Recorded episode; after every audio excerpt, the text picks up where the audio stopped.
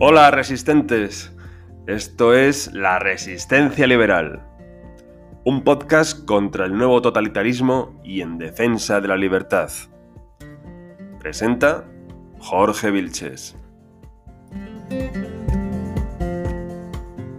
Si quieres una visión de futuro, Winston, imagina una bota aplastando eternamente un rostro humano.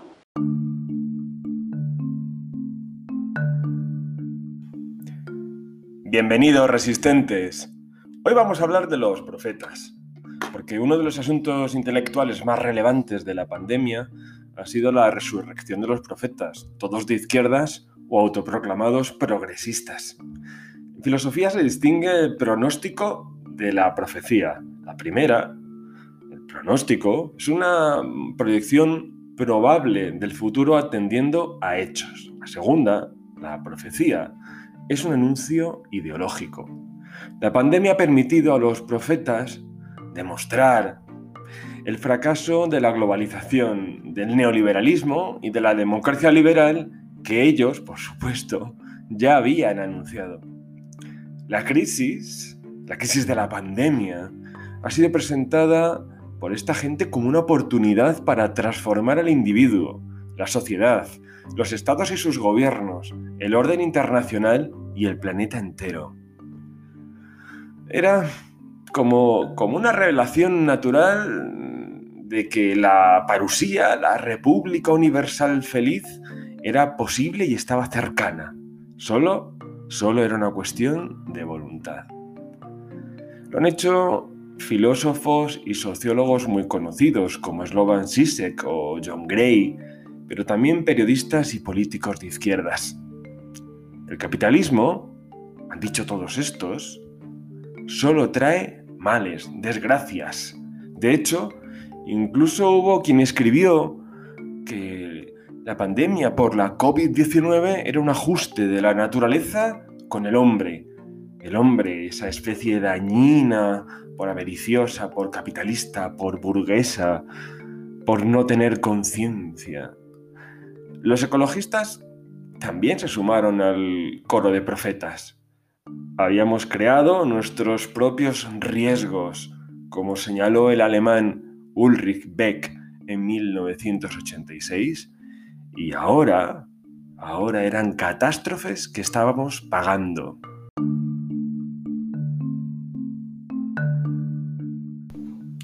La COVID-19 no era una guerra, pero había que presentarla así por el enorme efecto evocador que tiene un conflicto bélico, por la gran capacidad que tiene para seducir a la gente, para que las personas se acaben sometiendo a los dictados del gobierno.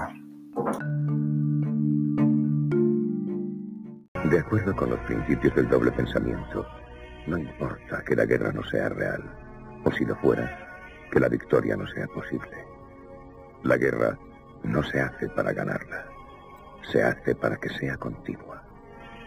El acto esencial de la guerra moderna es la destrucción de los productos del trabajo.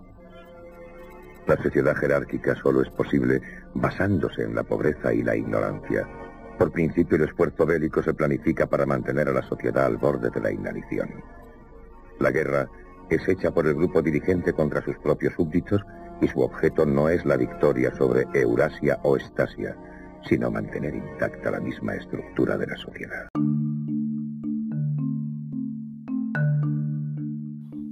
No solo fueron los ecosocialistas. Los keynesianos vieron llegado también su turno. Los seguidores de Paul Krugman resucitaron a Keynes para defender que la pandemia demostraba que solo el Estado era capaz de salvarnos. Confundían, como han dicho siempre, lo público con el bien común.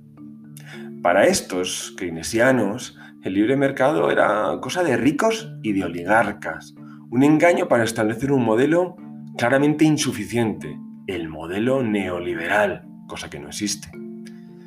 Era para ellos el momento de nacionalizar los sectores productivos. Todo, toda solución, era una cuestión que pasaba por centralizar la economía, hacerla estatal y basarla en lo que denominaban justicia fiscal, porque sólo así Solo de esta manera se podía conseguir la felicidad del género humano. ¿Es mejor este mundo que el que había antes? Yo me rebelo contra este progreso. ¿Qué ha hecho de nosotros el progreso y la civilización? Máquinas y maravillas. Han construido grandes ciudades, sí. Han alargado la vida, sí. Han conquistado la naturaleza y creado un gran mundo. ¿Acaso es más alegre ahora que en los viejos tiempos, cuando la vida era corta, feliz y el diablo estaba al acecho? ¿Qué importa? ¿Qué podemos hacer? Revelarnos. Revelarnos ahora es el momento.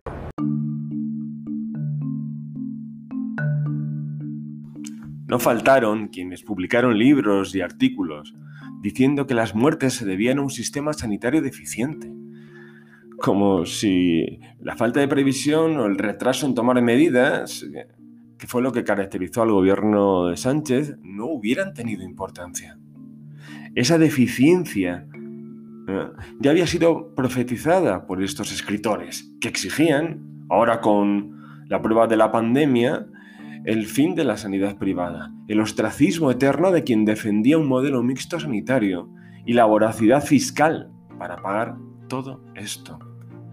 La lucha de clases, decían, se comprobaba con la pandemia, afectaba a los pobres, por lo que era de justicia que los ricos financiaran el sistema de salud.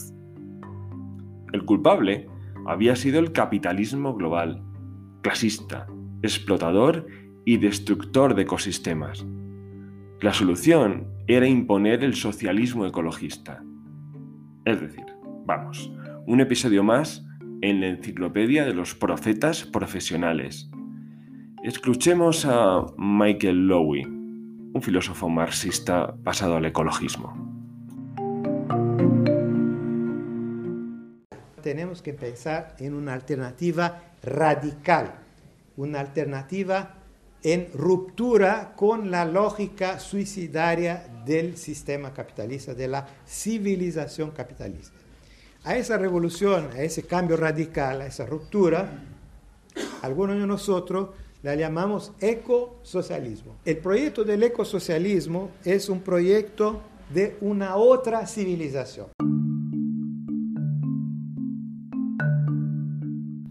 Ah, pues una nueva civilización. Otros vieron en la crisis provocada por la pandemia una revancha de 1989, cuando se desplomó el bloque comunista. Lo presentaron como la caída del muro del Berlín neoliberal. El virus había derrotado al capitalismo y demostraba que había que imponer fórmulas comunitarias estatales a las que sacrificar la libertad en aras de la seguridad material. Era, decían, la victoria del futuro, ya escribió Simone Weil que toda esta retórica procedía de un Marx que sometía sus conclusiones a la idolatría del futuro. No hace falta irse al siglo XIX. Eric Hobsbawm, uno de los historiadores marxistas más reputados, confesaba al final de su vida que usaron las categorías marxistas-leninistas para contar el pasado al objeto de demostrar un discurso político. En fin, que no siempre hicieron historia ni ciencia, sino argumentos históricos para una religión política y conseguir la típica profecía autocumplida. Es un plan muy viejo. Ya lo contaba George Orwell en 1984 para hablar de la neolengua. ¿Cómo va el comité de neolengua? Trabajando horas extras. El mayor tiempo se va en los adjetivos. El mayor problema es adecuar el lenguaje al progreso científico. Sí. Es muy hermosa la destrucción de las palabras. Tú no has visto la décima edición del diccionario, Smith. Tiene este grosor. La undécima va a tener este. Sí, la revolución se habrá completado cuando el idioma sea perfecto. El secreto es pasar de la traducción a la idea, a la respuesta automática. No hace falta la autodisciplina. Lenguaje que proceda de aquí, no de aquí. Disculpad que me entrometa, pero lo que estás diciendo es que habremos borrado todo vestigio del costeinismo cuando el lenguaje haya sido depurado. No puedo estar más de acuerdo contigo, hermano. Desde luego.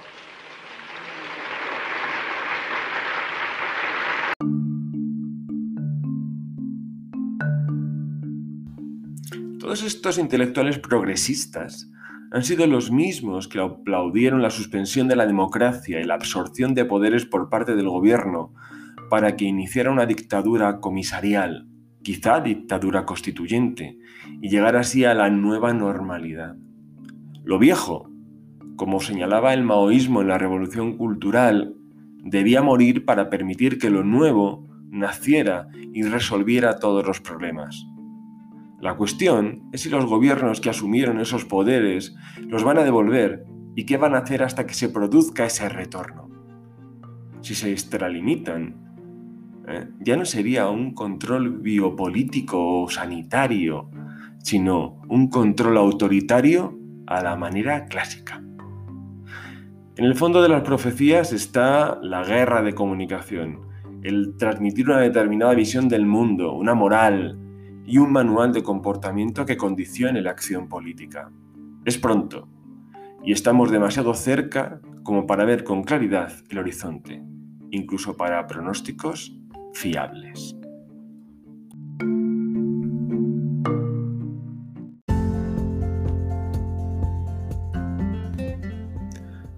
Bueno, hasta la próxima que será pronto. Y no os olvidéis de resistir al nuevo totalitarismo y de defender la libertad